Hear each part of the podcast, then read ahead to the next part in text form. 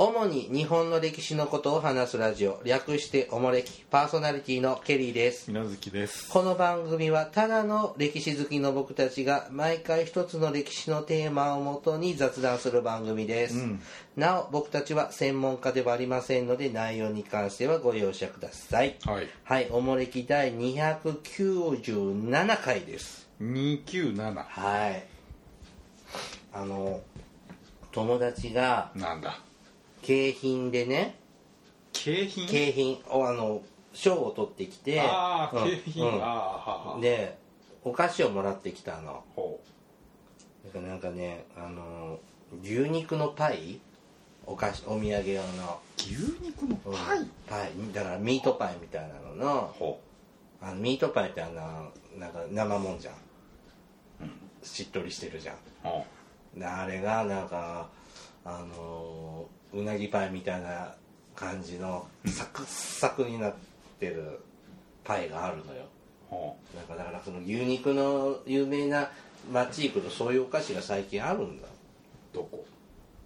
言うとちょっと今から悪口言うからああそうなんだ、うんでへえこんなのあるんだって思ってああパなんだっけこ個包装にうさパれイてる包みじゃなくて違う違ううなぎパイみたいな中にこうなんだっけ普通あれだよねパイ包みみたいになってるよねミートパイってとうんじゃなくてパイ生地にほそのち粒みたいになってひき肉みたいなのがでなんか混じって焼いでたもうカチカチになってるわけカチカチまあサクサクにパイ状になってるやつなんだしっけとり部ど分がないってことうんあまあまずいのよへ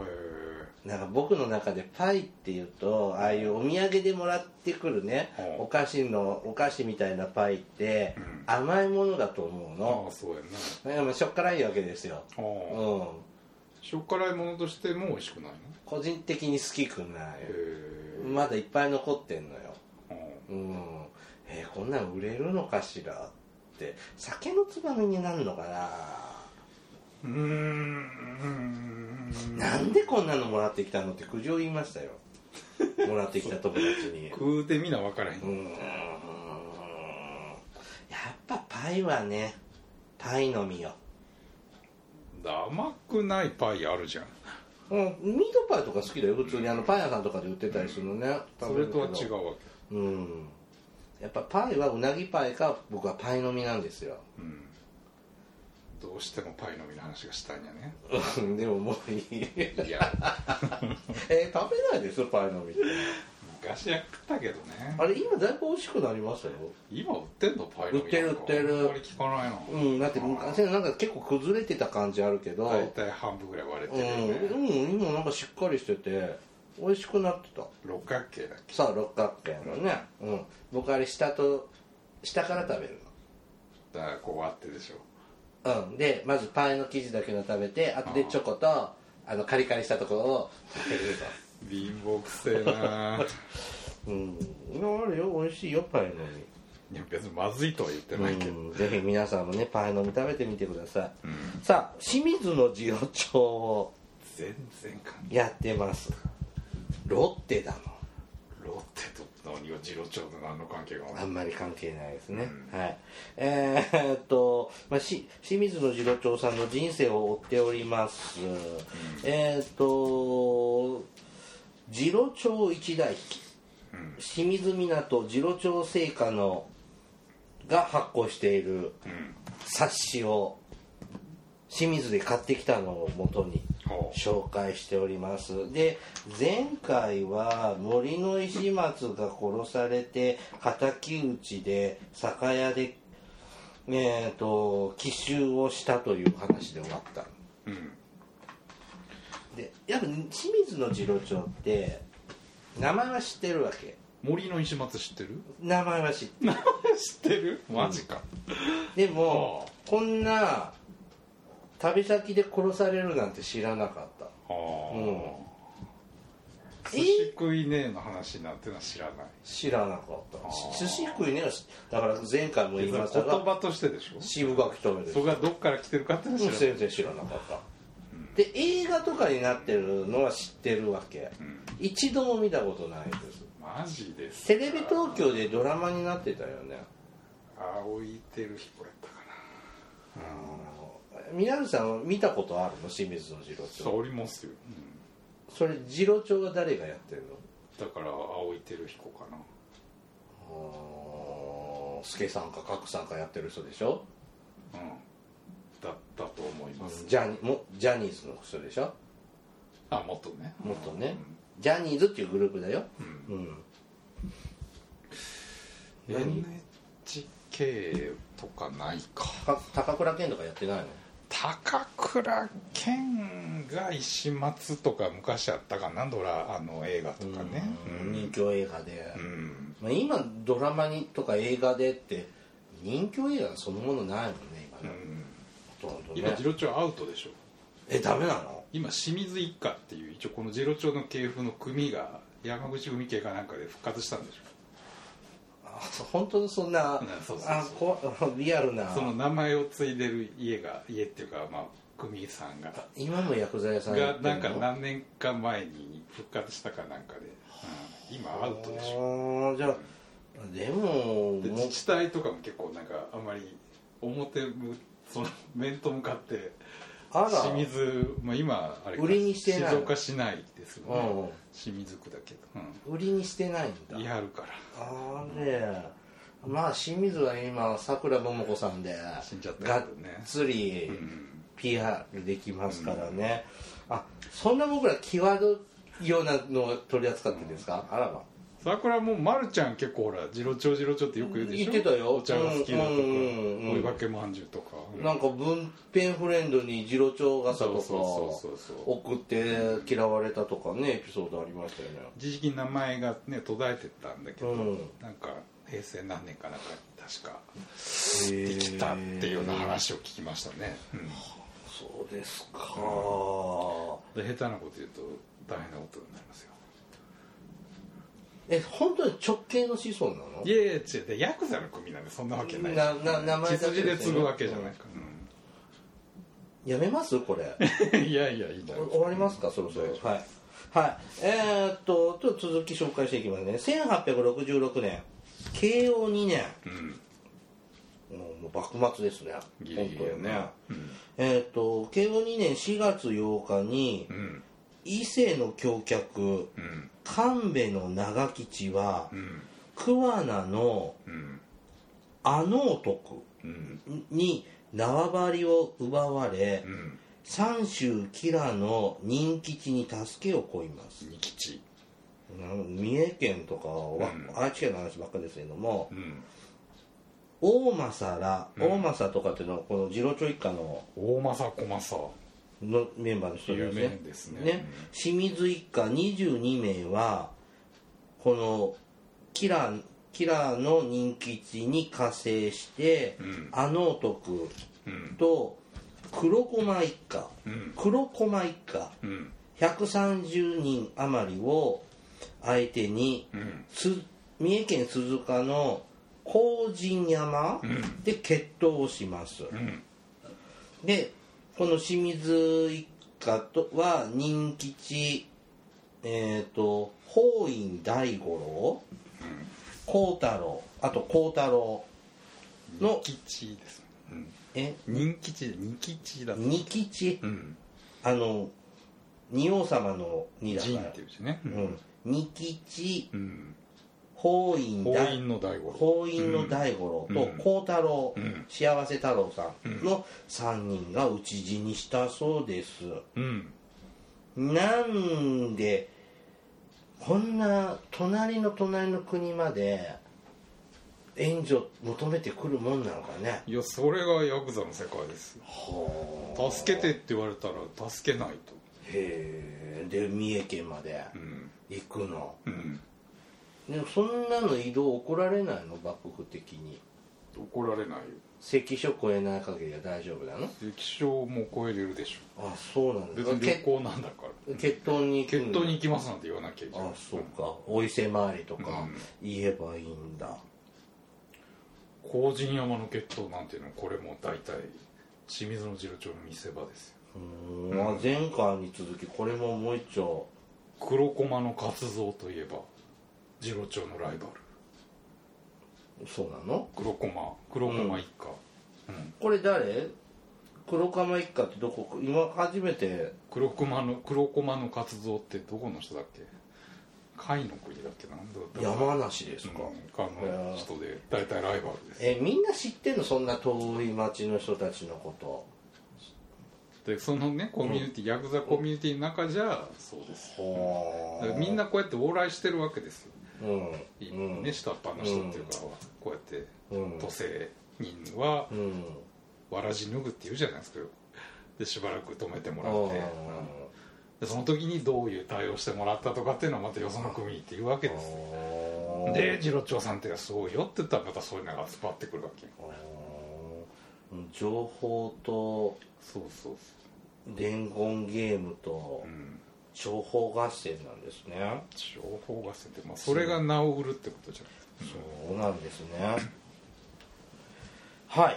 すえっ、とこの頃ですね慶応の年間の頃にですねうんあのーまあ江戸幕府が倒れてくわけじゃないですか、まさに滅亡のですね、うんで、えー、と江戸城無血会場の談判に向かう山岡鉄舟さんがちょっと絡んできます、うんえー、と漁師す山岡鉄舟はん漁師姿に変装してうん次郎長さんの家に行くそうですうんで清水港の次郎長の家に逃れた鉄舟は西郷隆盛との会見場所まで護衛を頼むそうです次郎長さんにうんなんかすごいこうなんか有名人が出てきましたうん山岡鉄舟護衛するの次郎長さん、うんヤクザに頼むのうんそれとも今の時代だったら法的に触れますねいやだから秘密できてんだから公の人には頼めないじゃんででもヤクザってまあ私的な警察みたいなもんじゃん昔はね昔はねでも今だったらダメでしょいやもちろん今はアウトですよででもあながち今でもアウトじゃないでしょ結局秘密のそういう会合の設定で結局表立ってる人にはできないんだからそういう使っ結てないもん構やばいとことかにお願いするしかないじゃんうんはい1868年うん慶応4年49歳の時ですねうん次郎長は山岡鉄舟を武士の姿に整えうん官軍の見張りの手薄な久能街道を通って駿府に入りはい官軍総司令官本部松崎屋善兵衛、よし吉兵衛全米でしょ全米宅にいる西郷のもとに無事に送り届けるうんその日のうちに江戸総攻撃は中止されるうんじゃあ瀬古丼と山岡鉄舟さんがお話しした、できたのは次郎長さんのまあおかげもあるんだそうよねうんで篤姫とかは総攻撃受けずにうんいられたんだうんあすごいじゃないですか次郎長さん でも瀬ほどには出てこなかったよ山岡鉄舟は出てきてたけどうんここはだから前段なんですようんで一番ほら大体無血会場は、うんあのね勝海舟と西郷がお、しゃべりしてるね三田のう薩ん摩藩邸であってっていうのが一応まあだからそれはもう正式な会議で、うん別にもう裏の話はできてるわけですああこでこその裏の話がここなのこここでそこでの要するに前段の地ならしシナリオを作っちゃったがわけ地ですなねらしができてて、うんで最後にまあドンとドンがあって、うん分かってるよねって話はあすごいですね歴史的な事件に出来事に立ち会っちゃったんですね、1868年明治元年になっちゃった1968年ね、んえっ、と房州沖で台風に遭い修理のため清水港に入港した関林丸、うんねえー、とこの関林丸が、えー、と官軍の襲撃をこの船に官軍が襲撃するそうですうんで官軍に切り捨てられた古港内に浮かんだままの屍を厳しい官軍の目を盗みながら拾い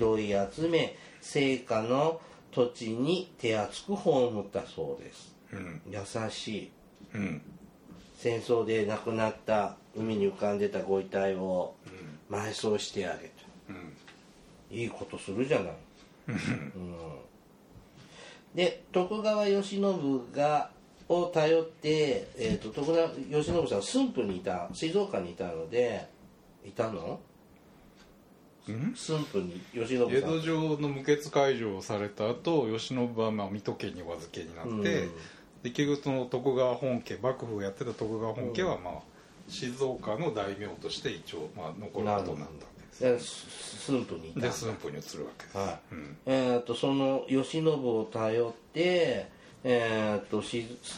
駿府に移住してきた幕臣たちがうんたくさんいます、で仕事や住居を探してやって、救いの手を次郎長さんは差し伸べますうんなんかだんだんかっこよくなってきますよね、ちなんか血生臭い話からうんちょっと紳士的な感じですね統制軍判事藤谷助水うんから駿府周辺の市中取締役を命ぜられ橋脚家業から足を洗っちゃった、これを機に、そうすると江戸時代までは薬剤屋さんやってたけど、うん明治になったら何ですか警察やるのガートマン業をやるわけまだまあ江戸時代ももともとまあヤクザって半分警察みたいなもんで警察自体がすごい手薄な時代じゃないですか、時代ね江戸時代なんての、うん江戸の町だって同心なんか5人ぐらいでやってるわけじゃないですか、うんうんで結局その地域のこういう人がある程度その地域をまとめていかないといけないわけじゃないですかでで当然新政府まだ明治の元年だから日本ののまだ東北の方で戦争してる頃でしょ、だからそんな警察のことになんか金割けないから、まあ、結局地域の顔役を、まああ、役人みたいな感じで取り立て自己調夜分君に任せるて、まあ、よちょっとこのとこしばらく面倒見てよと頼むわ将来的にはまあちゃんとした警察作るからって話じゃないですかでであれ慶喜さんはうん水戸をお預かりってどれぐらいの期間なんですで何年か一何年年かかそんなあれすぐですけどうんじゃあ本当に明治の初期の本当にバタバタの頃に慶喜さんは来ちゃうし、慶喜はね別にそのお殿様だからいいんだけど、うん旗本と御家人が何万っていうわけじゃないですか、そうだね彼は今まで江戸幕府って400万石とかの領地があったのが静岡なんてなんだっけ50万石とかに減らされちゃうからこんなにいっぱい来給ら料れてもらえないわ困けるねですだからその人たちの面倒見てあげるって話うんそんなに仕事あるもんなのいやないでしょだから荒れ地開拓して自分で生きていきなさいっていうのを面倒見てあげるしかそないれが今からなんですね、ん1874年ですね明治7年55歳の時に、えっと富士裾野700じゃ76ヘクタールうんを囚人のしし私益うんで開墾します、これを次郎長開墾というそうです開拓開墾うんこれはお今約10年近く続くんですねこの開墾が、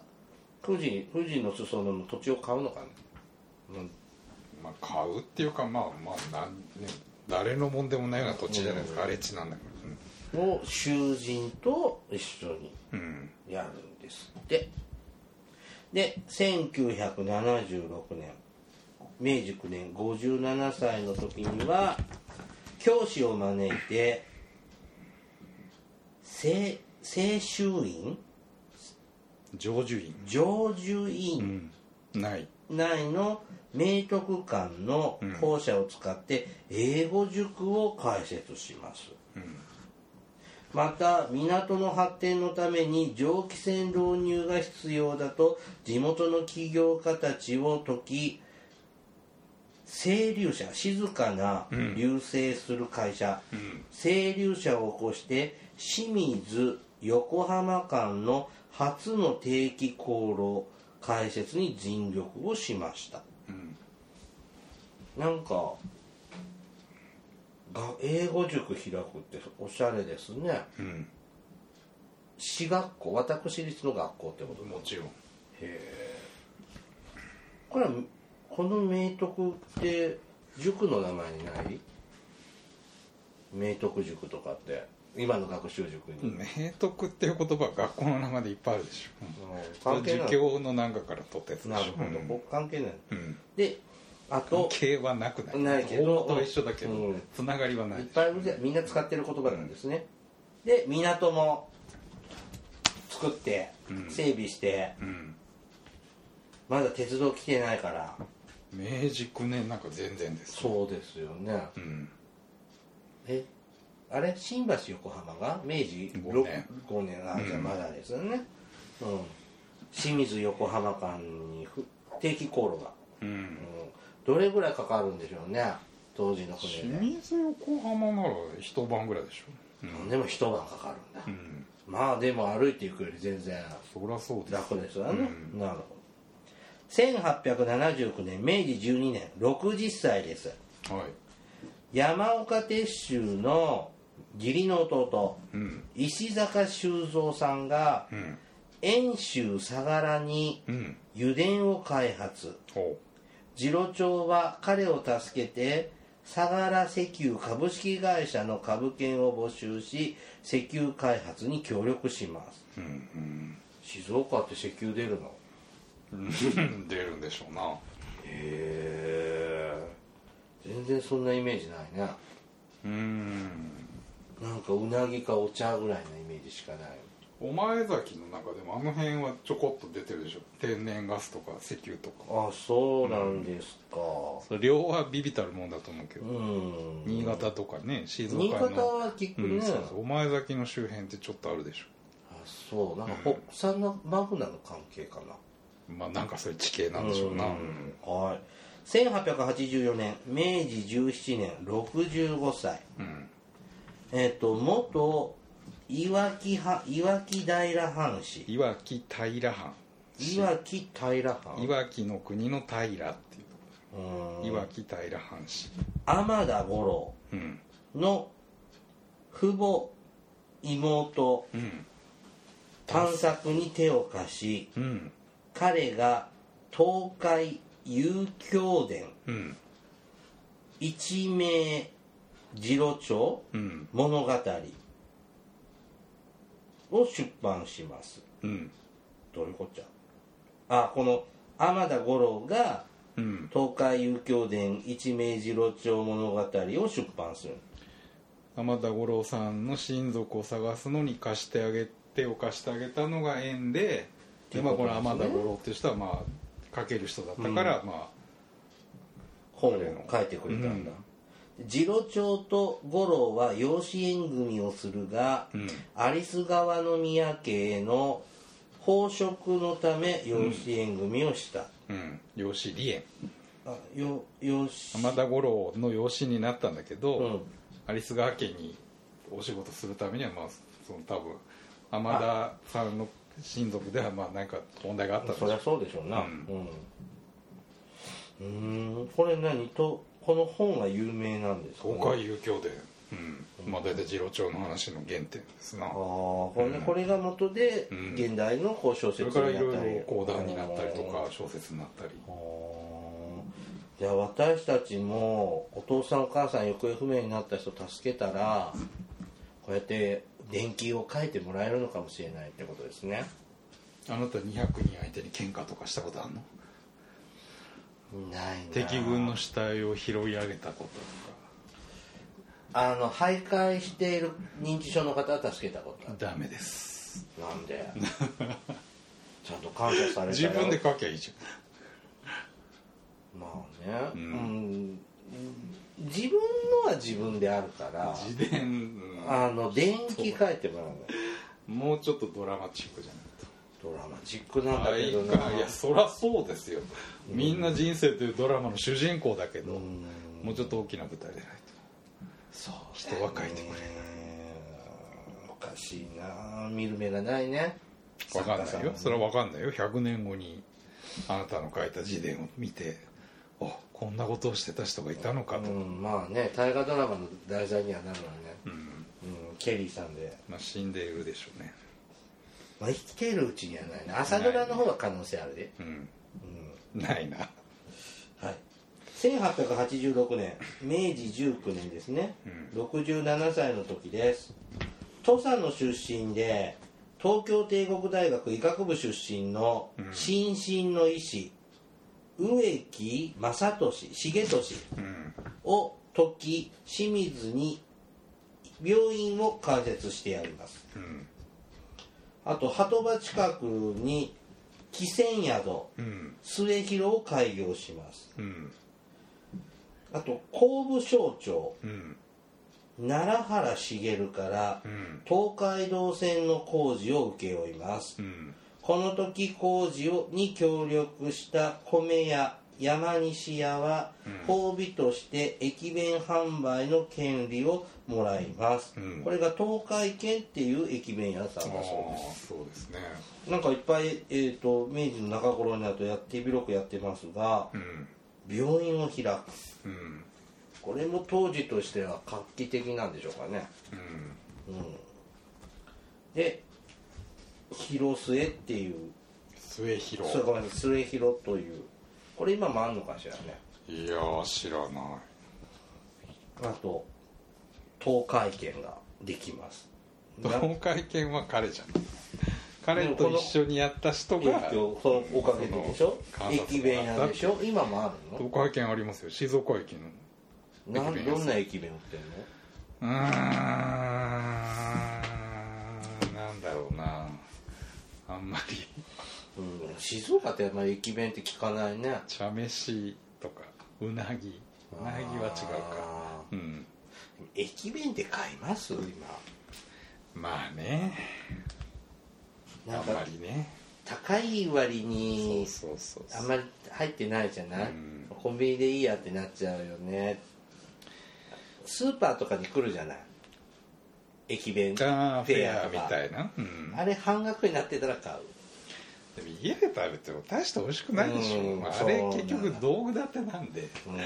その場で食べるからって話なんで、うん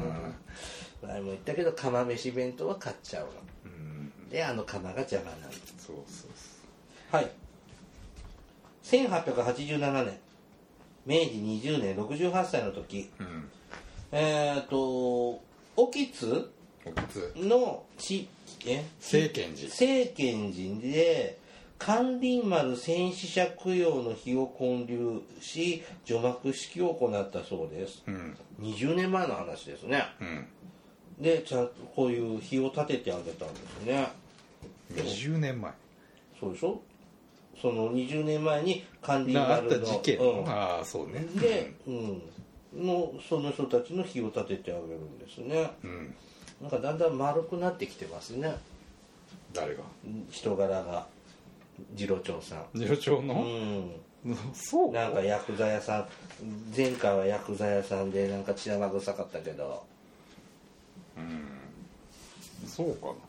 そんなことねな結局全部男気があるって話じゃないですか、ねで自分の金でやってあげるんだよねうん、もちろんねさあ晩年に入っていきますよ、えー自分の子供を持てなかった次郎長は子供好きで、晩年は近所の子供たちを集めて相撲を取らせたり歌手を与えるなど高校 G ぶりを発揮高校や高校やっていうのこれね、ねいいじいさんぶりを発揮、港のじいちゃんおじ港のおじいちゃんとして親まれ親親しまれます、うんで1900じゃあ1892年、うん明治25年73歳の時です、タイで活躍した郷土の英雄山田長政の顕彰記念碑を建立うんするのを企てて、うんえー、と資金募集のために静岡城内に大相撲の興行をかけたそうですほー山田長政ってあれでしょタイそうそう今そうそうよ読んだ通りだけど静岡の人なのねいやー知らない今初めて知っえその日を立てるためのためにぼ大相撲大会たうんこういうのって何あの本当のあのお相撲さんが来てくれるのそうそうそうそへえでこういう工業ものっていうのもまさに完全にヤクザの世界そうですよねうん相撲もそうだし、今でこそね大相撲って言ったらスポーツみたいにねなってるけど元来はそういうやっぱり肝心相撲って言って要するにそうだよ、ね、お寺とかね神社の再建資金とか集めるために地元のヤクザが仕切ってうんでその代わりその売り上げのいくらかをうそういう寄付をするとんまあ、まあ、怖いことも知ってるけどいいこともしてるんだねいや、悪いことはしてないでしょ結局でこ敵討ちとか危ないいやだからそれは自分の中に正義があるし敵には迷惑かけてないし、うん一般人殺してるわけじゃないから、うんヤクザ同士の戦いでやってるだけでしょ、で一般に対してはちゃんと病院作ったり、そうだね事前にそう社会事業やってますねそれは本当に強客ですよ強客はい最後です、1893年明治26年74歳です、えーっと明治26年の6月12日正午に、えー自宅の末広の一室で大往生うんされたそうです、で3日後には梅院寺うんに葬られたそうですうんまあ74歳大往生ですねこの時代としては25歳で死ぬっていうボンさん大嘘つきじゃないですか50年もねとんでもない長よい長長草坊主ですね、この坊さんどうなったんだろうねその辺でのたれ死んでそうですよねうんなんか嫌ななんか腹腹の虫のは居所が悪かったんじゃないんですお坊さんもまあだからそうだから人生変えなさいよっうていうんで変わったらまあ70両まで切られたあそっか、ああこのまま公明屋家業でやってたらまあ死んじゃうよっていうそうか、あんたにはもっと大きな生き方があんだと言ったのかもしれないねある意味真に受けやすいのかねうんうんなんでしょうなしかしまあ公明屋からヤクザになるっていうのはすごいよね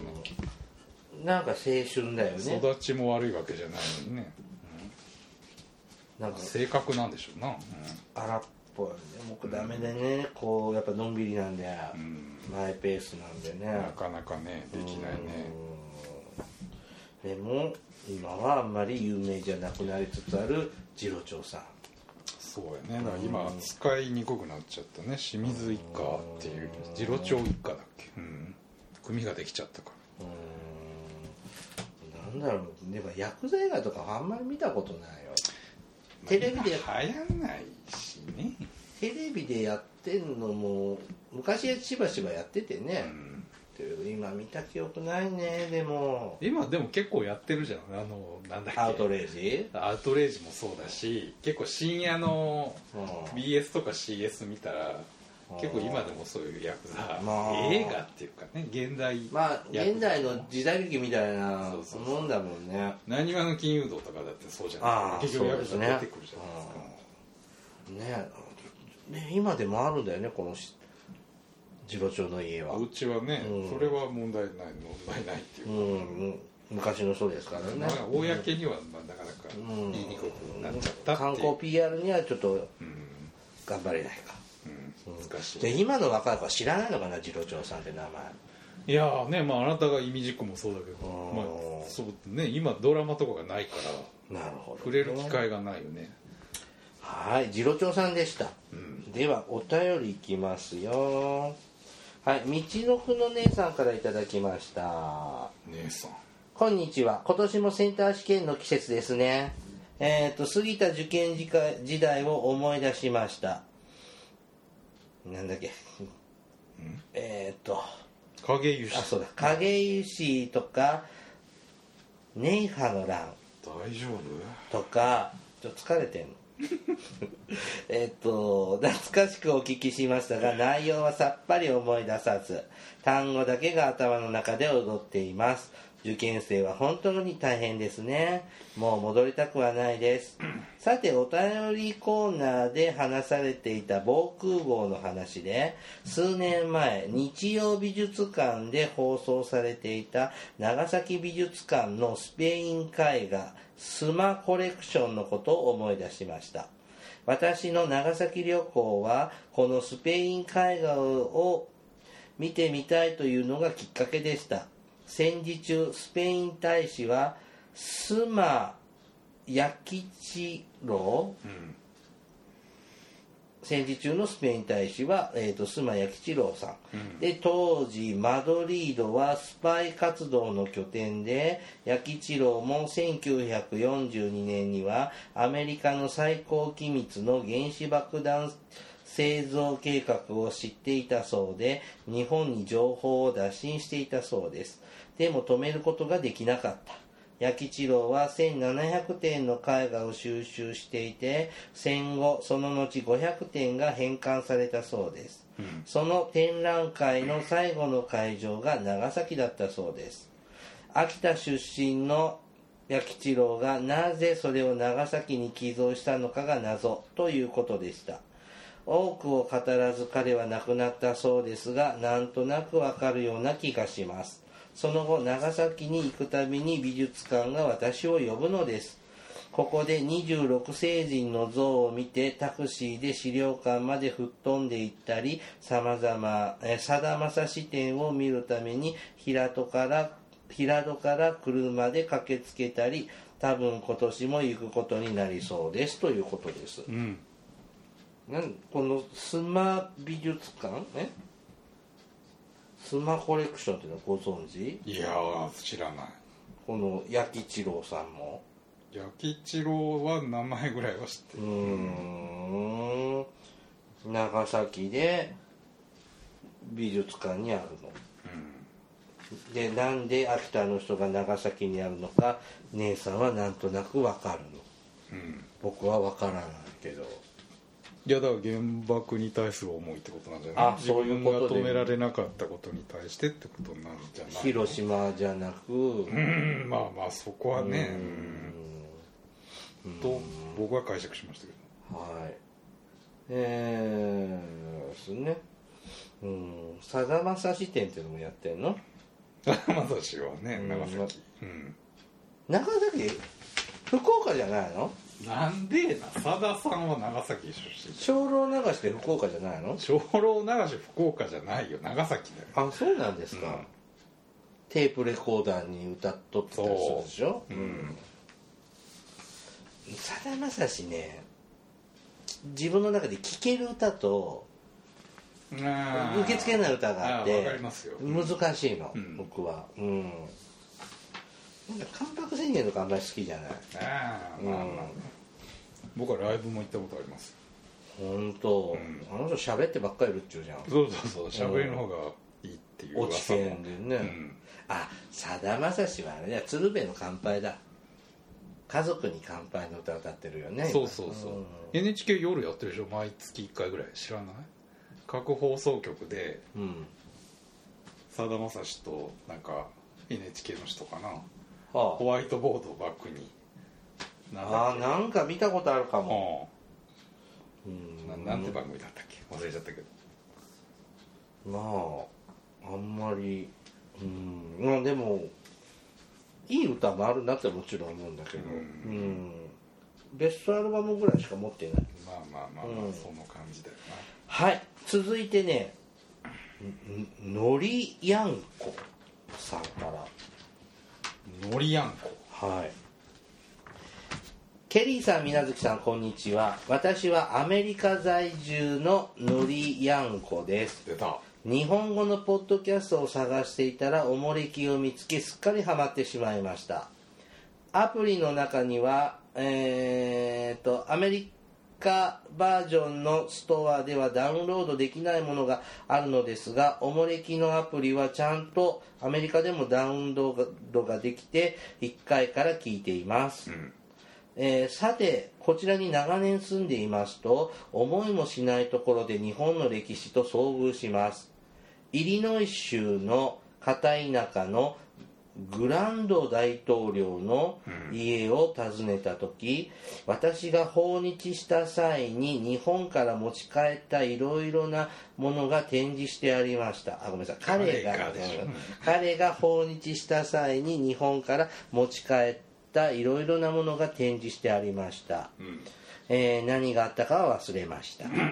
今度行ったら詳しく報告しますアメリカにもおもれきのファンがいることをお知らせしたくってメッセージをしましたといただきましたうんグランド大統領って誰ブラいンつの時代なんでブすかラント将軍って南北戦争の英雄でああじゃあの明大統領治の最初の頃の人ですか、日本に来たのそんな時代の人が訪日した最初の大統へ領ーじゃなかったらごめんなさいああでもまあでもそんな頃ですよね、明治の初期最初前半でしょうからええ南北戦争ね、もう風と共に去りぬとかさ、なんかそんなイメージしかない若草物語とかまあ間違いじゃないと思う、うんうんはいイリノイ州にお住まいなのかしらねこの方は日本人なんですねのりやんこなんて名乗るんだから日本人じゃないのそうでしょうね、ううんそうああでも分かんないよね分かんないよ、うんあちらの方かもしれないようねん、うん、イリノイ州上手よ日本語ね、うん、そうはい だんだん分かんなくなってきましたがはいありがとうございますまたアメリカ情報もくださいそうはいはい続いて新そば食べたいさんからいただきましたが名前うんうんケリー新そば食べたい新そばですねはいケリーさん、みなずきさん、こんにちは。おもれき歴約半年のリスナーです。2019年1月に東京からアメリカテネセテネシー州に配偶者の転勤で引っ越しました。今度はテテネシネー州すごいねテネシー州からでも変わらずケリーさん水月さんの楽しい放送が聞けることまだ友達も少ないこちらでの生活の大きな慰めになっています私は大学受験で日本史 B 選択でしかもスキーでもそれなり好きでそれなりに勉強し成績も良かった記憶がありますが20年以上前のことでおもれきを聞いていると自分が忘れてしまっていることの多さに愕然とします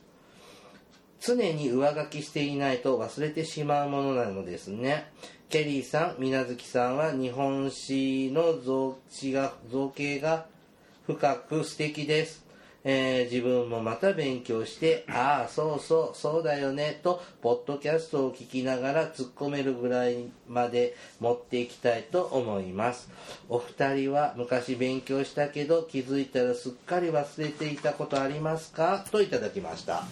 すごいアメリカ連チャンすごいねたまたはまいつなつながったの連チャンだったたまたまこれ北順に載せているのでのはい、へ